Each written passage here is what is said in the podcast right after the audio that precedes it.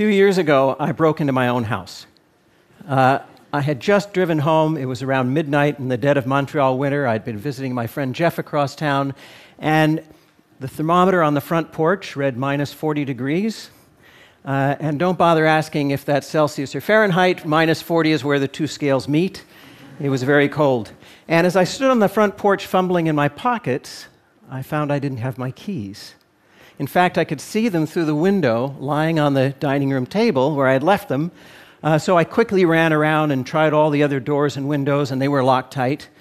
I thought about calling a locksmith. At least I had my cell phone, but at midnight, it could take a while for a locksmith to show up, and it was cold. Uh, I couldn't go back to my friend Jeff's house for the night because I had an early flight to Europe the next morning, and I needed to get my passport and my suitcase. So, desperate and freezing cold, I found a large rock and I broke through the basement window, cleared out the shards of glass. I crawled through. I found a piece of cardboard and taped it up over the whole opening, figuring that in the morning on the way to the airport I could call my contractor and ask him to, to fix it. This was going to be expensive, but probably no more expensive than a middle of the night locksmith. So I figured under the circumstances I was coming out even. Now, I'm a neuroscientist by training, and I know a little bit about how the brain performs under stress.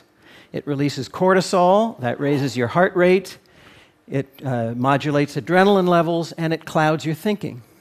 So the next morning, when I woke up on too little sleep, worrying about the hole in the window and the mental note that I had to call my contractor and the freezing temperatures and the meetings I had upcoming in Europe, and, you know, with all the cortisol in my brain, my thinking was cloudy, but I didn't know it was cloudy because my thinking was cloudy. And it wasn't until I got to the airport check in counter that I realized I didn't have my passport. so I raced home in the snow and ice, 40 minutes, got my passport, raced back to the airport. I made it just in time, but they had given away my seat to someone else, so I got stuck in the back of the plane next to the bathrooms in a seat that wouldn't recline on an eight hour flight. Well, I had a lot of time to think during those eight hours of no sleep. And I started wondering are there things that I can do, systems that I can put into place that'll prevent bad things from happening? Or at least if bad things happen, will minimize the likelihood of it being a total catastrophe. Uh, so I started thinking about that, but my thoughts didn't crystallize until about a month later. I was having dinner with my colleague Danny Kahneman, the Nobel Prize winner, and I somewhat embarrassedly told him about having broken my window and you know forgot my passport. And Danny shared with me that he'd been practicing something called prospective hindsight. Uh, It's something that he had gotten from the psychologist Gary Klein, who had written about it a few years before, also called the premortem. Now, you all know what the postmortem is. Whenever there's a disaster, a you know, team of experts come in and they try to figure out what went wrong, right? Well, in the premortem, Danny explained, you look ahead and you try to figure out all the things that could go wrong, and then you try to figure out what you can do to prevent those things from happening or to minimize the damage. So, what I want to talk to you about today are some of the things we can do in the form of a premortem.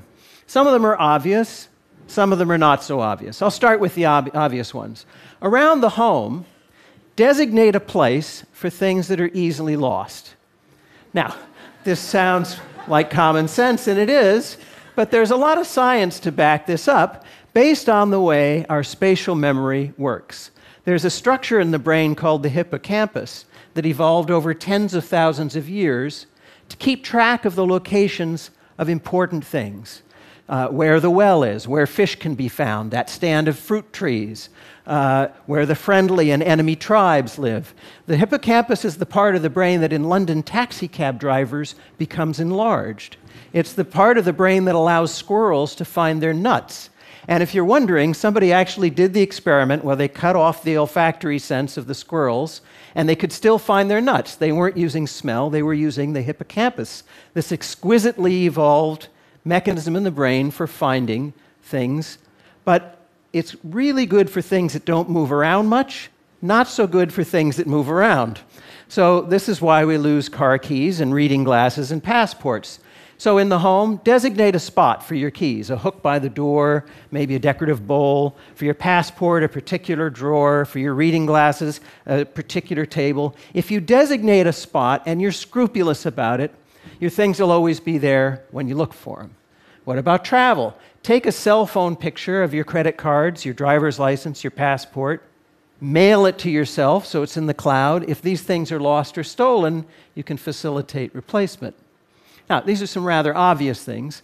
Uh, remember, when you're under stress, the brain releases cortisol. Cortisol is toxic and it causes cloudy thinking. So, part of the practice of the premortem is to recognize that under stress, you're not going to be at your best and you should put systems in place. And there's perhaps no more stressful a situation than when you're confronted with a medical decision to make. And at some point, all of us are going to be in that position where we have to make a very important decision about the future of our medical care or that of a loved one to help them with the decision. And so I want to talk about that. And I'm going to talk about a very particular medical condition, uh, but this stands as a proxy for all kinds of medical decision making, and indeed for financial decision making and social decision making. Any kind of decision you have to make that would benefit from a rational assessment of the facts. So, Suppose you go to your doctor and the doctor says, I just got your lab work back. Your cholesterol is a little high. Now, you all know that cholesterol is, high cholesterol is associated with an increased risk of cardiovascular disease, heart attack, stroke.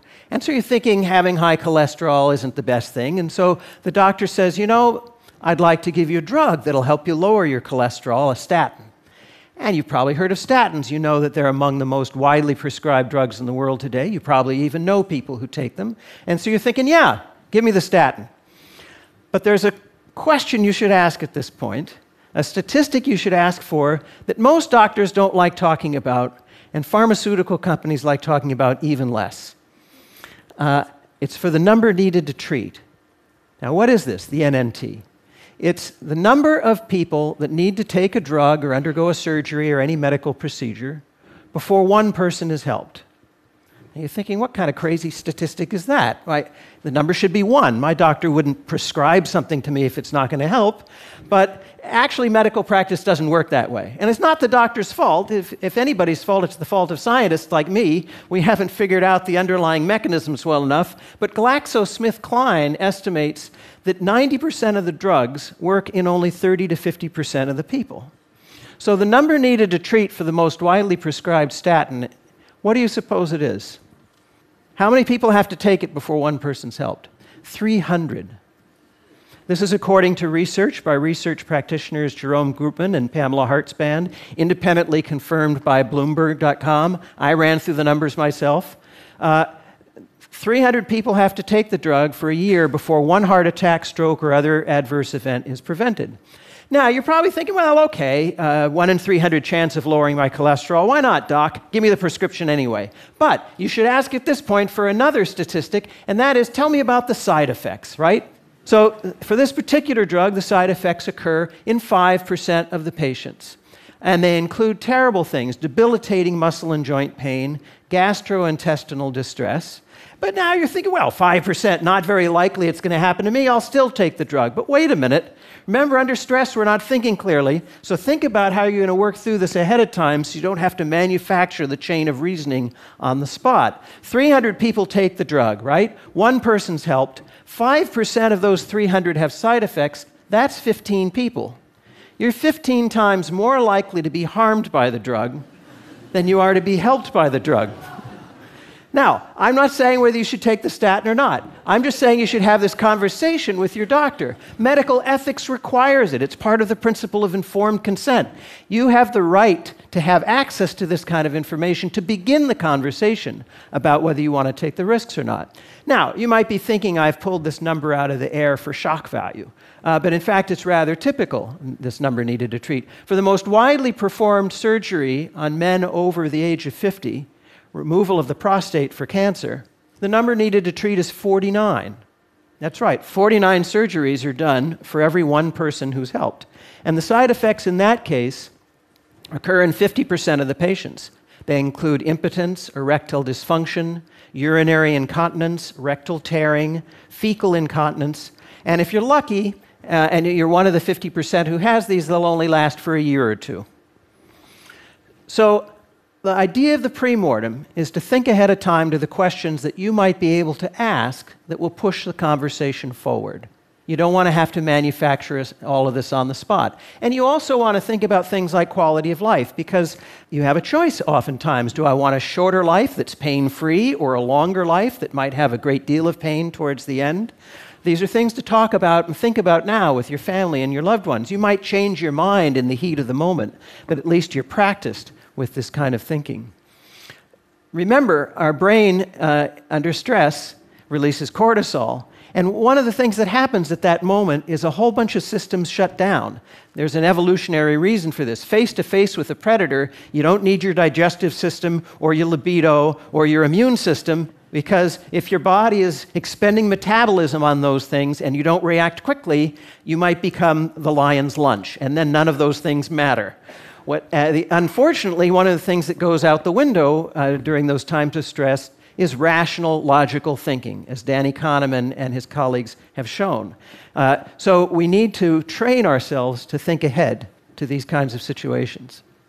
I think the important point here is recognizing that all of us are flawed. We all are going to fail now and then. The idea is to think ahead to what those failures might be, to put systems in place that will help minimize the damage or to prevent the bad things from happening in the first place. Getting back to that snowy night in Montreal, when I got back from my trip, I had my contractor install a combination lock next to the door with a key to the front door in it, an easy to remember combination. And I have to admit, I still have piles of mail that haven't uh, been sorted and piles of emails that I haven't gone through. So I'm not completely organized, but I see organization as a gradual process, and I'm getting there. Thank you very much.